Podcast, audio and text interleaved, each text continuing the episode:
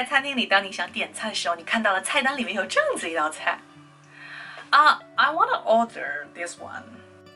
This called public explosion. It's going to have an explosion if I eat it.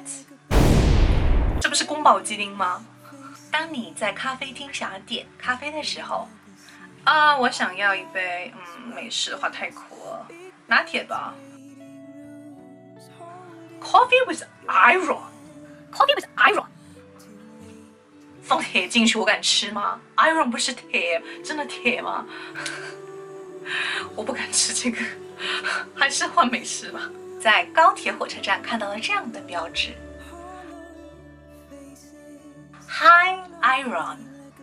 你是多喜欢这个铁啊？高铁不是这样说的好吗？High speed train, high speed train, high speed train. Alright, so that's pretty much for today. I hope you enjoyed today's lesson. 不要再犯上面的错误喽。See you next time. My name is Maggie Tao. 我的微信是三三幺五幺五八幺零，记得给我点赞和分享视频哦。